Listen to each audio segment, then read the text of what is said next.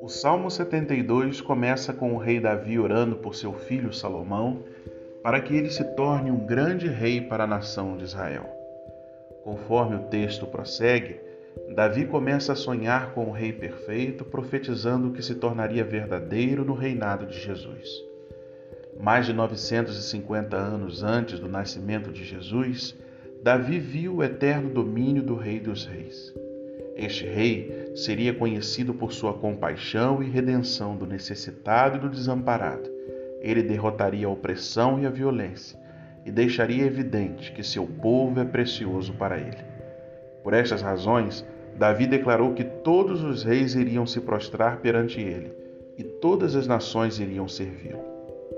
Davi reconheceu que a profunda compaixão e cuidado com o povo de Deus, assim como guerrear para sempre contra a opressão, eram sinais de um rei perfeito, aquele cujo julgamento e abnegação nunca seriam comprometidos.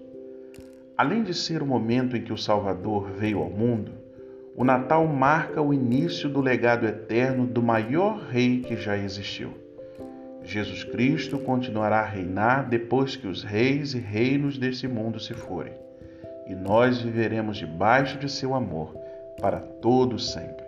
Que Deus te abençoe. Até o próximo episódio.